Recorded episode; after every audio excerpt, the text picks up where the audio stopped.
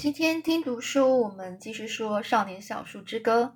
今天我们要讲的章节是，呃，和基督徒做生意哦。基督徒哦，这信仰基督教的人呐，叫做基督徒。这真六场事件的第二天早上，狗儿们似乎都还没有忘记他们昨日的表现，兴奋又骄傲的到处跳来跳去，在院子里昂首挺胸的走着。我和他们一样，觉得十分自豪，但是我并没有被这件事给冲昏了头，因为我知道这只不过是威士忌酿造事业中的一段小插曲而已。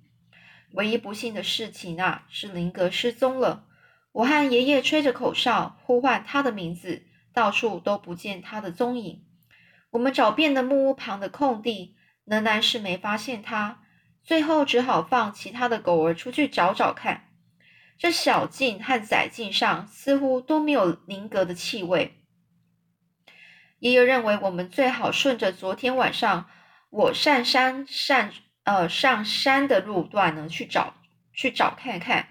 我们就先在这个纠结的这个灌木丛中搜寻，然后一路往山上山上走。突然间呢，忧郁男孩和小红发现他了。林格呢是撞上了一棵树，不过。那也可能是他一路撞到的最后一棵树，因为爷爷说他看起来遭受过很多的撞击，要不就是在昨天的战斗中被木棍给打到了。他侧躺在地上，满头都是鲜血，舌头也被自己的牙齿给咬穿了。不过他还活着，爷爷把他抱起来送下山去。我们在山涧旁停下来，用溪水。把他脸上的血血的污渍呢给洗干净，并且松开他的舌头。他脸上的毛发因为岁月而变成灰白色，而我才明白林格真的是老了。要他跟着其他的狗儿上山去找我，实在是一件残酷的事。我们坐在山涧旁陪着他。过了一会儿，他张开眼睛，他的眼睛暗淡而浑浊，已经看不见东西了。我把头贴近林格的脸，我告诉他，我有多感激他上山来找我，我也请他原谅我。要不是因为我，他也不会受这么重的伤。林格并没有生我的气，他伸出舌头舔了舔我的脸庞。那我知道，即使还有下一次，他还是会这么做的。爷爷让我帮忙，他呢一起把林格给抬回木屋。爷爷抱了他大部分的身子，而我扛着他的后腿。当我们到达木屋，爷爷轻轻把他放下。他说：“宁格死了。”我赶忙赶忙啊，就是我就很快的弯下身身体去看。没错，他在回家的路上就已经死了。但是爷爷告诉我，宁格知道我们正带他回家，所以他很安详的去了。听了爷爷的话，我的心情稍微好受了一些。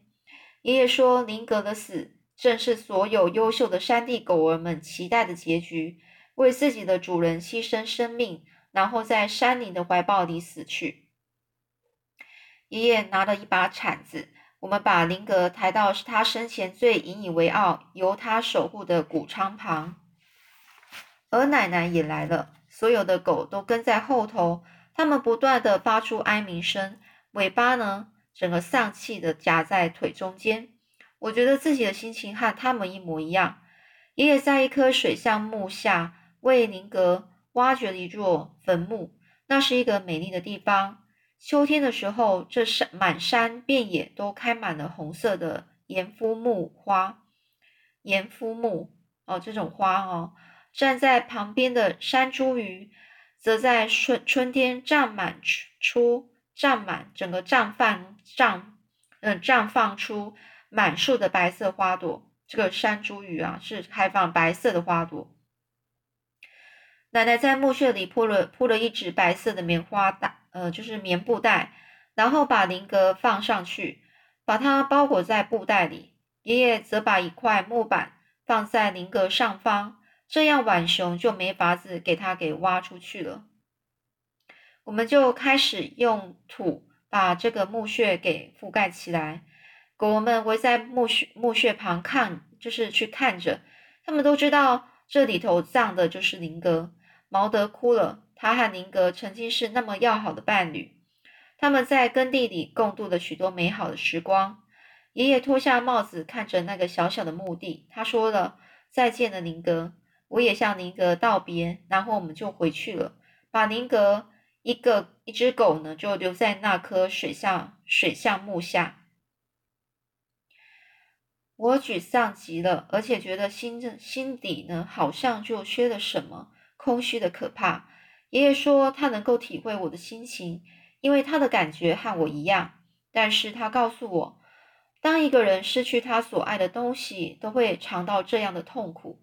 而唯一可以避免这种痛苦的方法，就是不去爱任何东西。不过那样的结局就更为凄惨，因为你无时无刻都会被空虚所包围。爷爷还说，要是林格没有那么忠心，我们也不会以他为荣。那种感觉才是最悲哀的。他告诉我，当我以后长大，我仍然会记得林格，而且会很高兴自己还记得他。那将是一段奇妙的经历。他说，尤其有一天自己老了，回忆起那些曾经爱过的人和事，你会发现自己只记得他们美好的一面。而正告诉我们，坏事是绝不长久的。虽然经历了这一次的波折。酿酒事业还是得继续进行。我和爷爷扛着我们的货到岔路上这个詹肯斯先生的店里去卖。这个货是爷爷对我们的威士忌的昵称。我很喜欢走那条小岔路，顺着山谷的小径往下走，在马车道前往左转，就可以看见那条捷径了。小岔路越过群山的山脊，而那些山脊就像一根一根。伸长的的手指静静地躺在平原上。我们沿着小岔路穿穿穿越了山脊之间的低地。山脊的高度并不高，所以要翻越它们并不是件难事。小岔路绵延数里长，一路上松树和西洋杉长满了两旁的山坡，还有不少柿子树和冷冬花的藤蔓点缀其间。点缀其间的意思就是说，他们一路上呢是看到松树和西洋杉这这些树在山坡上，然后呢又多，然后这里面掺就是有有一些是柿子树和一些花的藤蔓，这冷冻花的藤蔓哦，是是沿着可能藤蔓的意思就是它是必须要依附在在某一个植物上，然后攀爬上去。这秋天一到啊，每当这个每当霜啊。就是那些很冷的那种霜啊，把柿子冻成红色。回程的路上，就是我采柿子的时刻。我一直装到口袋，呃，整个口袋都塞满了为止。然后呢，才赶紧跑步追上爷爷。春天的节目也是一样，只不过是主角变成了黑莓而已，黑色的梅子哦。有一次呢，爷爷停下脚步，看着我采黑莓，他想起了一句困惑的。他想起了一句困惑了他自己，也迷糊了许多人的文字游戏。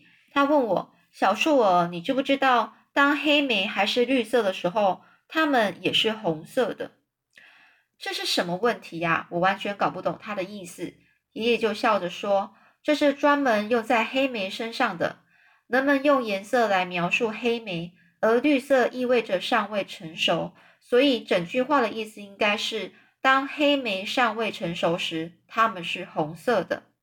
我赶紧找了一颗黑莓试了试，果然真的是这样。爷爷说，人们总爱用一堆该死的笨字来把自己搞得晕头转向。所以，如果你听见有某个人批评某个人，别用他用的字眼给牵着走，那些字根本就没有意义。你应该要听他说话的语气和腔调。那样才能够知道他是认真的还是只是在说谎。爷爷一直一直为人类发明太多的字而感到十分反感，而我觉得他的担忧是十分合理的。除了柿子和黑莓之外，小岔路的两旁还长满了山胡桃、矮栗、核桃和栗子，所以一年四季，只要是从交叉路口小店回来的路上，我的手是从来没有闲过的。哦，闲就是就是悠闲的意思，就是没有在那边没事做的意思。他的手是很忙的，扛着我们的货上小店啊，也是一件相当轻松的差事。通常我总是落后爷爷爷一大段路，扛着那装扛着那装了三瓶酒的布袋在后面慢慢走，因为我知道爷爷一发现我赶不上了，他就在前面找个地方坐下来，要我赶上他，然后我们会坐在一块休息。这样从一个休息站走到另一个休息站的方式，使得扛货赶路呢变成一件不怎么困难的工作。当我们越过最后一道山脊，我和爷爷会坐在灌木丛里，找找看小店铺前面是不是放了一个腌菜桶。如果小店前面没有放着腌菜桶，那表示一切平静；如果有，那就是执法人在店里，我们就不会把货给送去了。山里头每一个人都知道腌菜桶的意义，因为他们也都有货要送。我没有遇过腌菜桶放在店外的情形，但我也从没有看过看花眼拙哦，但我也从没有看看花眼弄出纰漏过哦，就是他也从来没有去看错。我已经明白酿酒这桩买卖是件非常复杂的事。但是爷爷说，每一种行业多多少少总是会有一些枝节的。枝节的意思就是有很多呃不一样的情况哦，不一样的问题，不一样的难度。爷爷问我有没有想过牙医的工作是怎么样的呢？他们必须一直面对病人张大的嘴巴，日复一日，除了嘴巴还是嘴巴。他说，如果他自己是个牙医，他一定会发疯。酿造威士忌这个行业虽然很复杂，但总是一份比较适合自己的工作。我同意他的看法。而这个张肯斯先生呢，是个十分惹人喜爱的人。他又高又胖，穿着一身松垮的工作服。他长长那个长长的那个白胡子呢，是垂在工作服的前襟上，可是脑袋却秃的连一根头发也没有，活像一颗。油亮光滑的松树枝干的秃瘤。他的店里什么东西都有，一整架一整架的衬衫和工作服，还有一盒盒的鞋子。桶子里装满了饼干。柜台上放了一大桶一大块圆形的乳酪。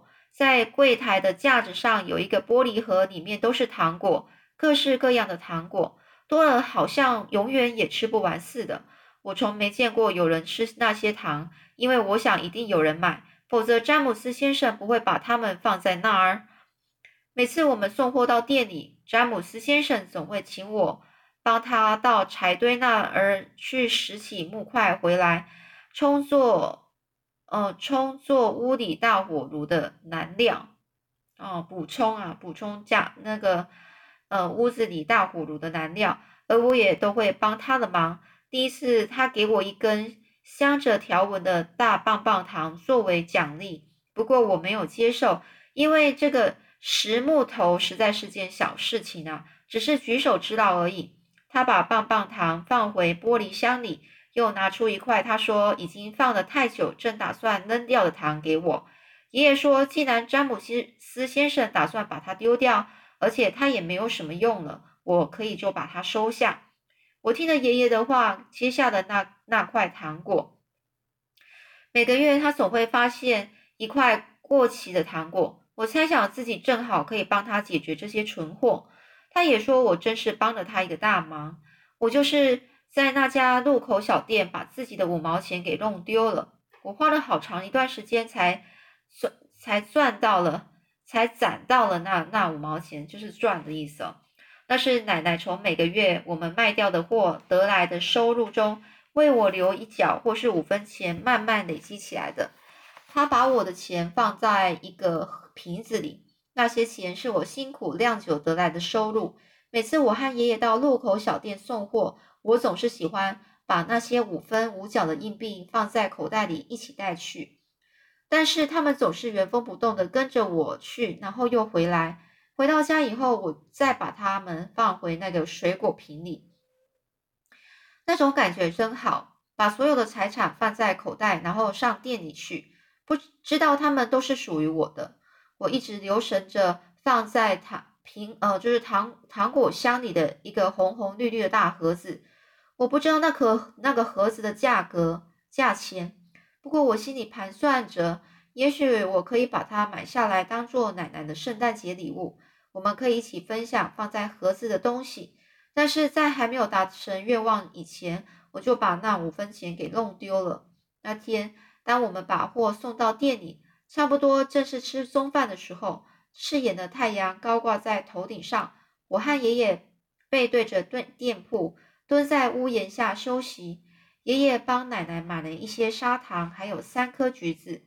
奶奶很喜欢吃橘子，我也是。不过只有在呃能力许可的时候，我们才会买。爷爷买了三个，我知道其中有我的一个。那个时候，我正在吃我的棒棒糖。三三两两的人群开始出现在店门口。他们说，待会有个政务政治人物会来这里演讲。我不知道爷爷会不会留下来听，因为他一向不喜欢和那些该死的政客打交道。但是在我们休息够了之前，那个政客就出现了。他坐在一辆大轿车里。车子后方扬起一大片风沙，所有人们大老远就知道他来了。有个人帮他开门，而他和一位小姐坐在后座。当这个政客在演说的时候，这个小姐不断的抽着烟，然后把没抽完的烟蒂往车窗外丢。爷爷说他抽的已经是卷好由制烟师傅做的香烟，那种烟只有有钱人才可以抽，因为。他们自己懒得动手去卷烟卷。这个政客呢下了车，和在场的每个人握手打招呼。但是除了我和爷爷之外，爷爷说那是因为我们看起来就像是印第安人，而印第安人是绝不投票的，所以实际上我们对他一点用处也没有。我觉得爷爷的解释倒也是合理。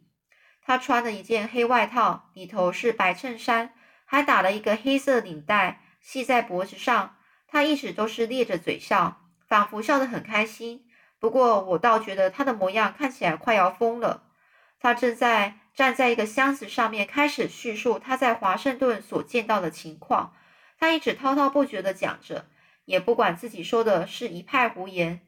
他说这个世界根本就是索多玛城和俄摩拉城，俄俄摩拉城的翻版，是万恶的冤属冤属。约束，不过这点我倒是挺挺赞同的。他就越说越激动，越说越激动，甚至动手把脖子上的领带也给松开了。